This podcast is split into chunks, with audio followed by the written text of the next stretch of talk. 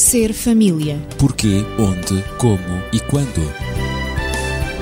Ser família. Um espaço onde o ser e o ter são a questão. Ser família. Um mundo a conhecer.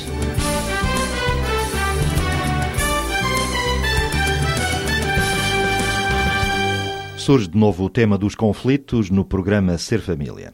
Estou à conversa com os colaboradores Daniel Esteves, médico e terapeuta familiar, e Natividade Lopes, na pedagogia. Na semana passada, entre as várias causas psicológicas dos conflitos, falámos nos recalcamentos, nos sentimentos de culpa, nos problemas não resolvidos, no complexo de abandono, estratagemas psicológicos ou manipulação do outro, na agressividade não contida, também no desconhecimento do eu, no pensamento fixo e, por fim, nos preconceitos. Ora, perante uma tão grande diversidade de causas internas para a existência de conflitos dentro e fora de nós, quais serão as maneiras de reagir mais comuns face a um conflito? Dr. Daniel Esteves. A primeira, porque me parece que se sobrepõe quase a todas as outras em termos de frequência e de importância, seria o evitamento. Aquilo que os anglo-saxónicos utilizam de acordo com a palavra os avoiders. Portanto, aqueles que evitam, aqueles que fogem, digamos, a todos os conflitos. Ora, é uma situação bastante significativa nessa filosofia, digamos, nesse estilo de reação. As pessoas são capazes, utilizando uma linguagem muito presente, de engolir muitos sapos vivos só para não assumirem que estão perante um conflito, que estão perante um problema. E, portanto, vão engolindo, vão engolindo e as coisas vão passando, o que dá uma imagem errada não só da sua postura e também um sinal, um feedback, digamos que menos correto, em relação ao outro. Afinal de contas, se não há reação é porque está tudo bem, eu não fiz nada que eventualmente devesse limitar.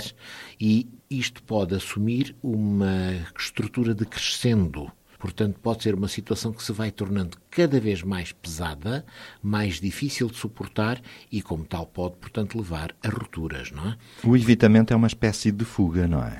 É, é uma fuga ao conflito. É uma fuga A autêntica mesmo. A pessoa vive tão interessada na paz que foge à guerra. Mas, para fugir à guerra, muitas vezes tem que hipotecar as condições básicas e saudáveis da paz. E Então contorna a situação. Contorna a situação, tenta passar-lhe ao lado. Pois. Portanto, como se ela não existisse. Passa ao lado E, do e há problema. estratégias para isso, não é? Sim, sim, sim, sim. Por exemplo, mudar o assunto de conversa. Eh, As coisas estão-se a encaminhar naquela direção que nós sentimos que é perigosa e aí vamos lançar um tema qualquer perfeitamente Um neutro alibi qualquer. uma coisa qualquer que desvia a conversa. Por exemplo, utilizar frases muito curtas para não se comprometerem, fazer cumprimentos aos outros de tal forma que atenua a possibilidade dos outros manifestarem contrariamente, entre aspas, compromete um bocado os outros, desviar a atenção para qualquer coisa que não terá interesse Por mais nenhum, banal que seja. por mais banal que seja, mas que na altura apenas serviu para bloquear, digamos, o fluxo natural numa direção que se previa pudesse ser uma direção conflituosa. Enfim, utilizar uma delicadeza quase que untuosa, no sentido de, com isso, bloquear toda a agressividade da outra parte, ou, enfim, ter uma bateria de desculpas bastante grande, bem elaborada, com as quais se procura sempre colocar fora do campo de responsabilidade, seja pelo que for, que eventualmente não tenha corrido tão bem. E que razões psicológicas poderão estar então por detrás do evitamento dos conflitos? Há várias razões.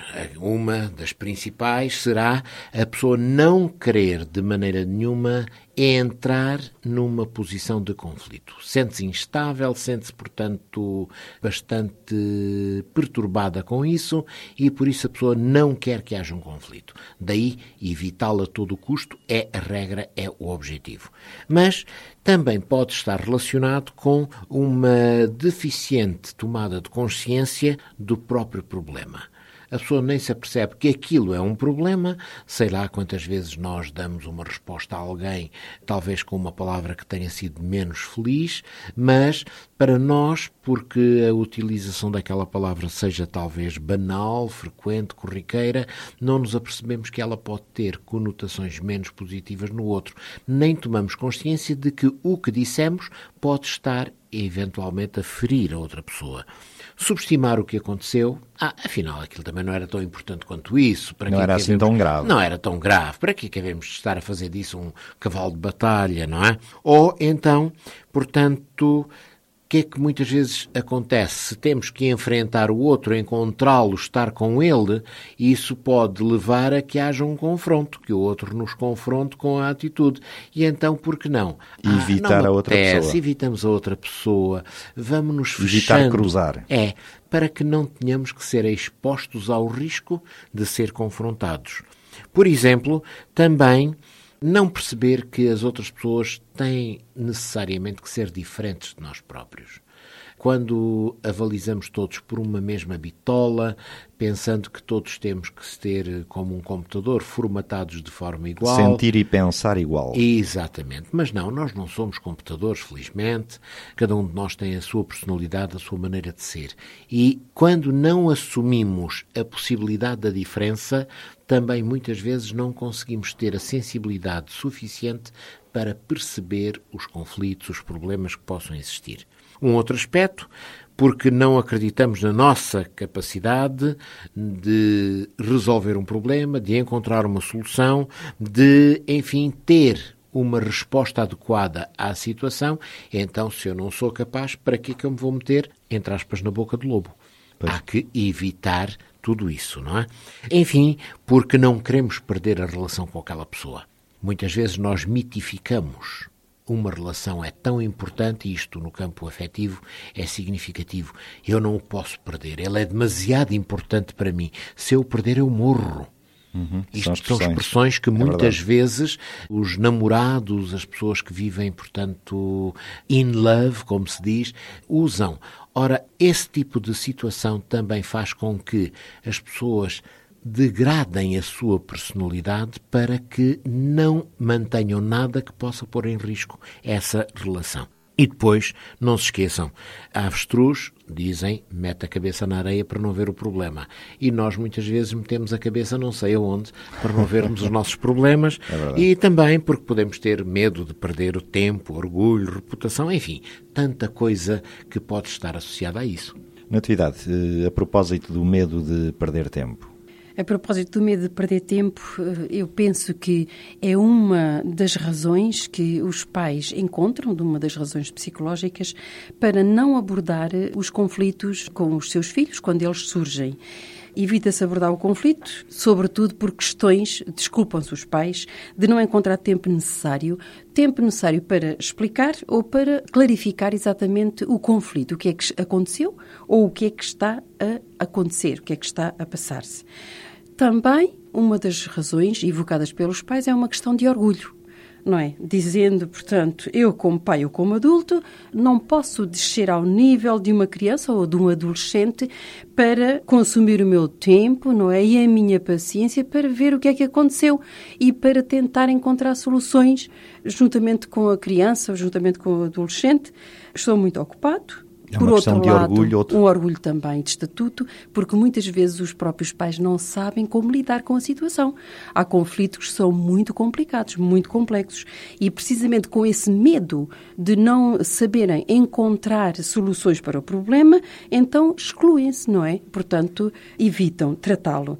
E então têm argumentos. A mim nunca ninguém me disse como é que eu tinha de resolver problemas como este, não é? Tenho que aprender com a experiência. E, portanto, não tenho nada a ver com isso. Ora, portanto, man... quer o tempo, sim, sim. quer também o orgulho e o estatuto, podem ser impeditivos, razões impeditivas para tratar os conflitos com os filhos. Era aqui para dizer, a maneira de reagir aos conflitos vai certamente determinar o modo como eles serão resolvidos.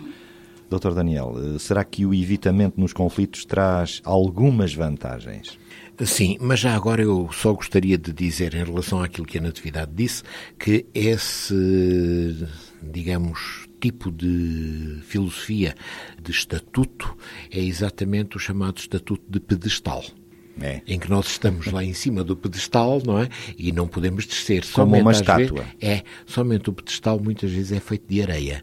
E qualquer abanãozinho aquilo desmorona tudo. É o abuso de poder, muitas vezes, utilizado pelos pais, não é? é, é. Mas, então, a questão era se pode haver ou não vantagens Nos portanto, evitamentos. dos evitamentos. Sim, de algum modo pode haver. Eh, o evitamento permite a manutenção de uma certa vida social.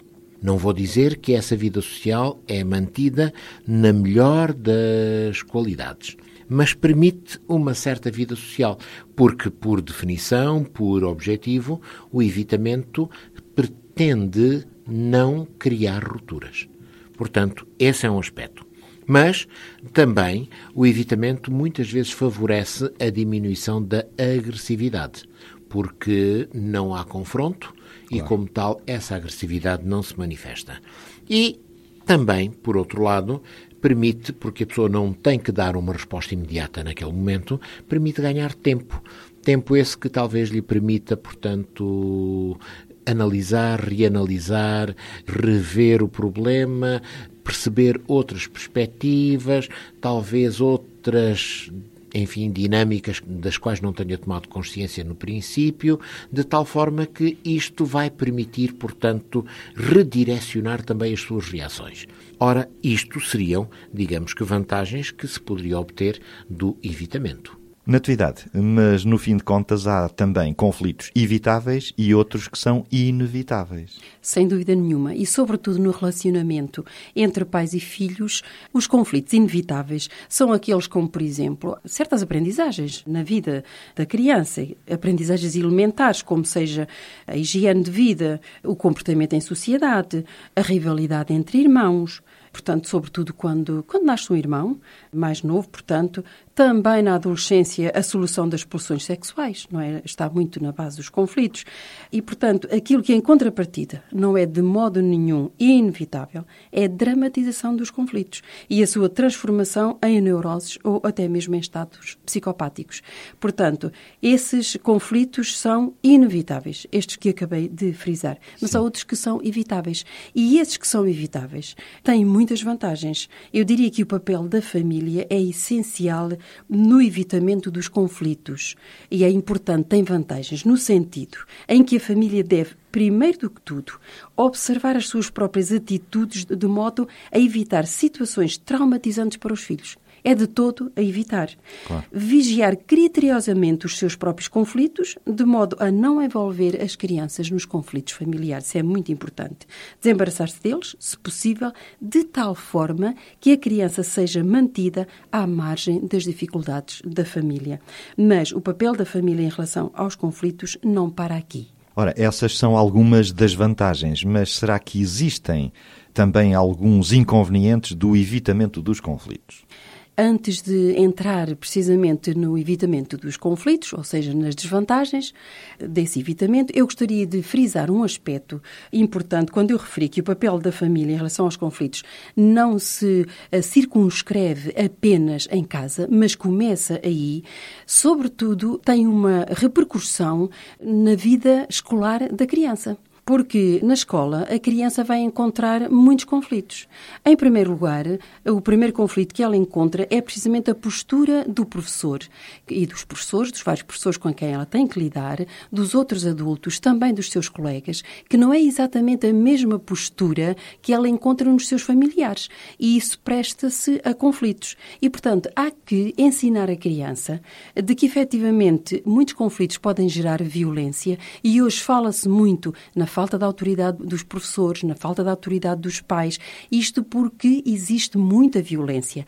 E, no meu critério, a maneira de combater a violência é precisamente elaborar um projeto educativo do qual faça parte a educação para a não violência. Só assim é que poderemos terminar com a violência. Infelizmente, não existe ainda em Portugal esse currículo, mas já existe em Espanha, com ótimos resultados, em que efetivamente há toda uma preparação dos alunos em todas as faixas etárias para saberem enfrentar os conflitos. E eles aprendem competências como enfrentar um conflito. Porque temos que ter em consideração, e já agora passo a informar, de que efetivamente quando alguém usa a violência, pretende resolver um conflito que essa pessoa tem. A pessoa conflituosa, ela própria tem um conflito. E então, ela tem, no mínimo, três objetivos. Primeiro, essa pessoa violenta está a procurar autoafirmar-se. Depois, ela pode pretender ganhar protagonismo. E, em terceiro lugar, ela alimenta uma sensação de poder portanto, que é o tal abuso de poder. E então, como tem essa sensação, ela abusa do seu poder, depende do estatuto que ela tem, não é? Ou porque é um colega que é mais velho, etc., claro. ou porque é um professor, ou porque é um funcionário da escola. Portanto, tudo isso o aluno pode, em qualquer idade, pode encontrar uma oposição e pode gerar conflito de acordo com essas atitudes violentas. Por isso, referi que é importante ensinar tanto as crianças como os adolescentes, atitudes não violentas que possam responder a estas intenções por parte do agressor é extremamente importante. Só assim é que nós poderemos acabar com a violência na escola, acabar, enfim, pelo menos não digo acabar, mas diminuir, diminuir bastante. não é? Porque eh, como nós vimos, mínimo. exato, os conflitos são inevitáveis, os conflitos fazem parte da própria natureza humana e das próprias situações já vimos que ajuda em que nós até a crescer, vivemos, a portanto.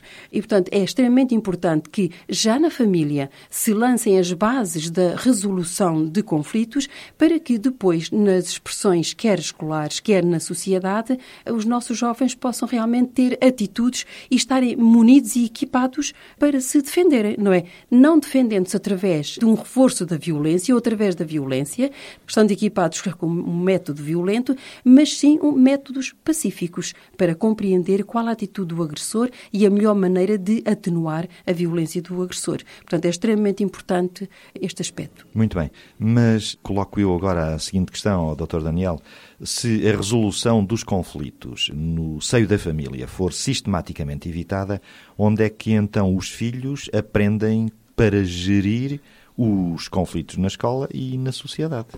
De facto, esse é um problema. Se a família não ensinar a gerir os conflitos, eles não têm um campo de aprendizagem ótimo, que seria exatamente o meio familiar. E eu gostaria de voltar um bocadinho atrás e dizer, em relação àquilo que foi apresentado anteriormente, que há um aspecto muito significativo, é que muitas vezes o que está na base da incapacidade de solução de determinados conflitos é a inflexibilidade que cada um assume. Imaginemos esta situação, que é uma situação com que os uma terapeutas... radicalização. Radicalização. Os terapeutas familiares confrontam-se com uma situação destas muito frequentemente, que é o marido queixa-se de que as coisas correm mal porque ele tem determinada característica, reage de determinada forma. E, portanto, a culpa é da esposa porque, eventualmente, cria situações favoráveis a esse tipo de reação. A esposa diz exatamente o mesmo. E, como nenhum deles quer mudar, Ficam empatados. Ficam empatados.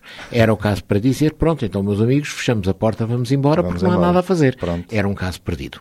Temos todos que assumir sempre flexibilidade na nossa maneira de ser. Mas vamos, portanto, às desvantagens.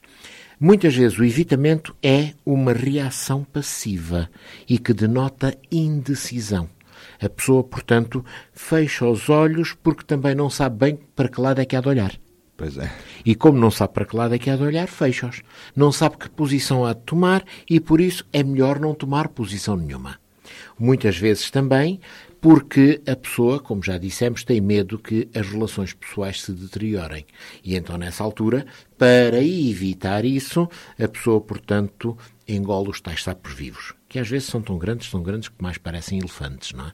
Mas, depois também, esta situação pode tornar-se um círculo vicioso, porque nós evitamos o conflito, mas porque evitamos o conflito não resolvemos o problema e caímos naqueles nos problemas não resolvidos uhum. que se vão acumulando. E vão porque acumulando. se vão acumulando. vão sendo eles próprios geradores de conflito. E se vão que... tornando em recalcamentos também. E, exatamente. E portanto estamos a entrar numa engrenagem eu diria é diabólica um beco, beco sem saída. um beco sem saída do qual portanto os resultados serão sempre negativos. Não vamos portanto ter vantagens nenhumas. E reparem que Muitas vezes, e há até uma expressão interessante, ah, mas é que evitar resolver no imediato um problema, evitamos talvez muitas faíscas. É verdade. Mas permitimos que as fagulhas vão ardendo lentamente e depois vamos ter um grande incêndio no futuro. Ainda é pior. Portanto, não sei se não será melhor apagar as faíscas logo quando elas surgem. Do que chegar ao incêndio. E, exatamente, Depois nem bombeiros conseguem nem bombeiros conseguem controlar a situação.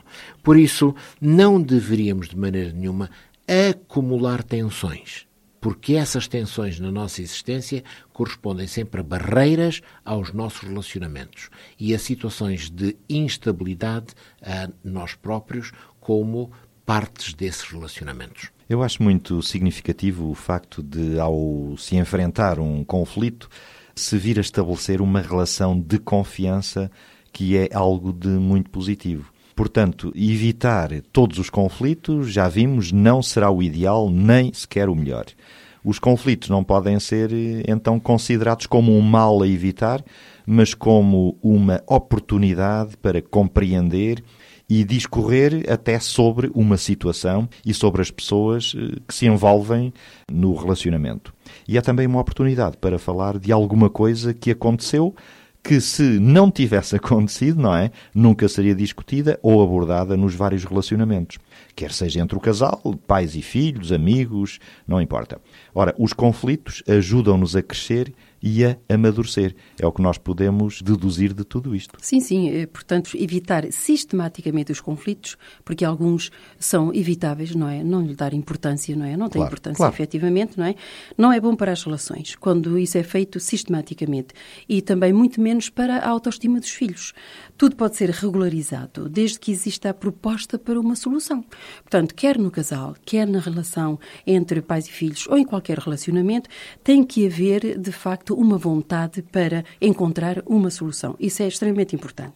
Quando a relação entre pais e filhos é o abuso de poder, há efetivamente muitos inconvenientes em evitar os conflitos, porque claro. as consequências desse evitamento são muito graves e podem se transformar numa resistência da parte dos filhos, num desafio, uma atitude desafiadora, num negativismo.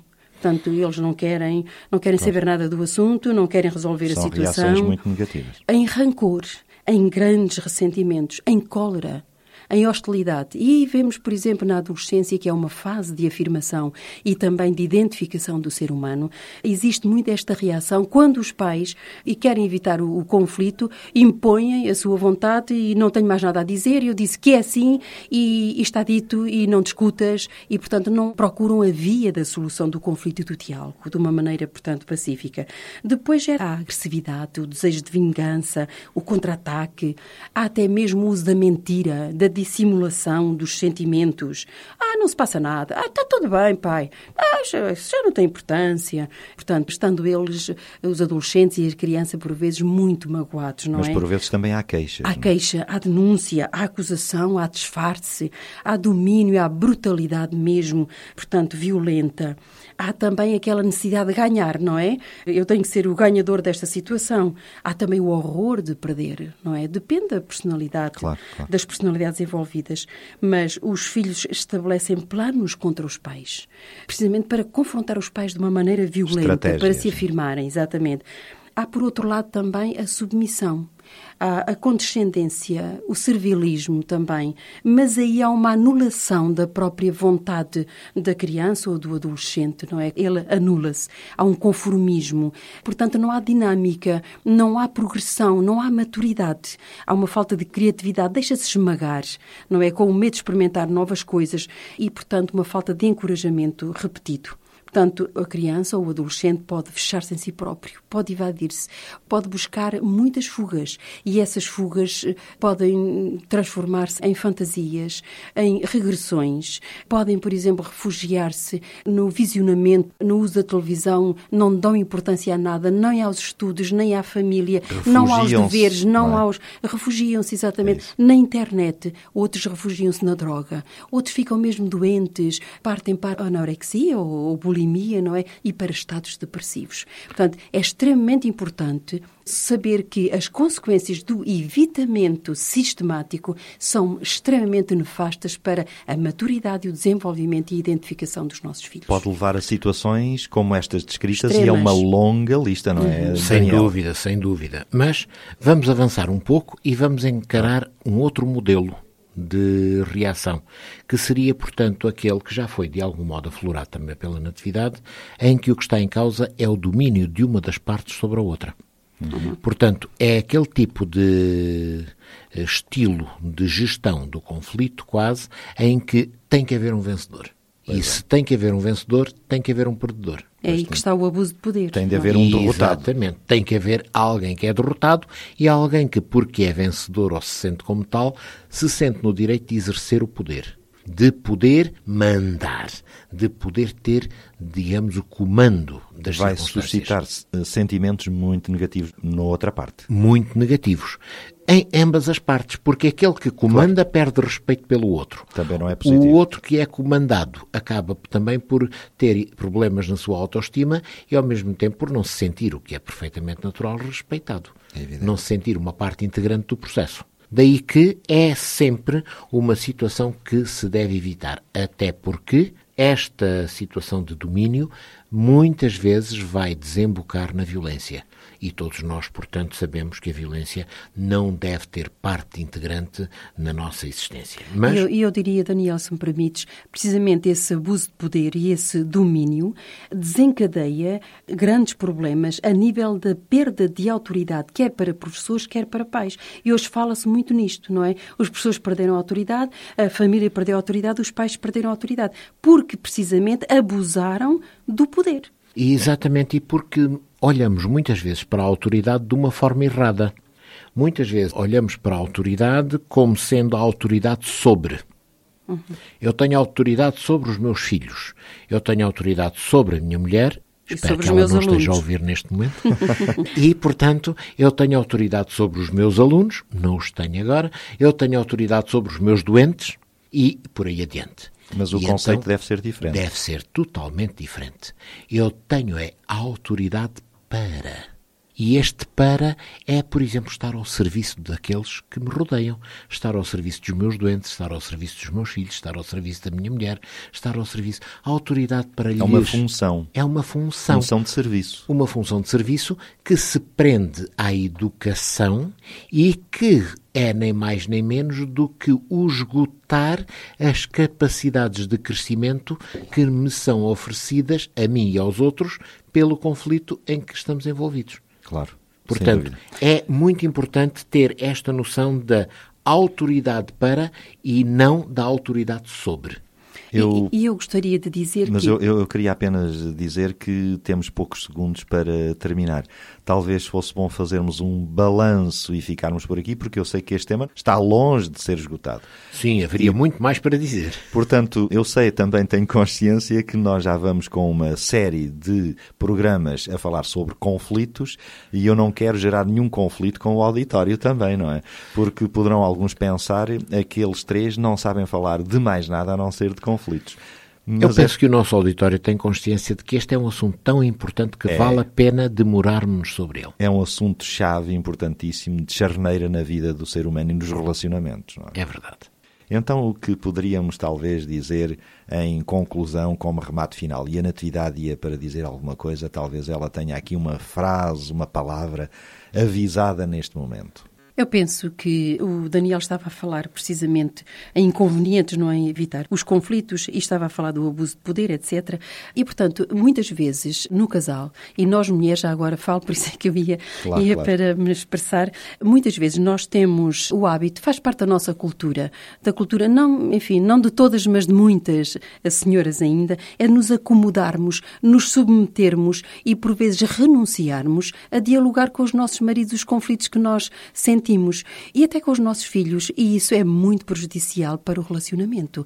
Isso, portanto. É o tal calar e fechar os olhos. Exatamente, é o tal fechar os olhos. Isso não deve acontecer sistematicamente. Deve acontecer algumas vezes, não é? Mas não sistematicamente. Porque aí há uma tensão que Instala. se adensa, que se instala e depois é evidente E que. lá estamos outra vez nos recalcamentos. E passamos do evitamento do conflito para o evitamento da pessoa. Claro. E Isso é muito importante. Portanto, o que se exige, e é isto que nós encontramos, por exemplo, nas estratégias de gestão de conflitos na escola, nós encontramos a cooperação e encontramos também o compromisso. Na cooperação, isto para terminar, não é?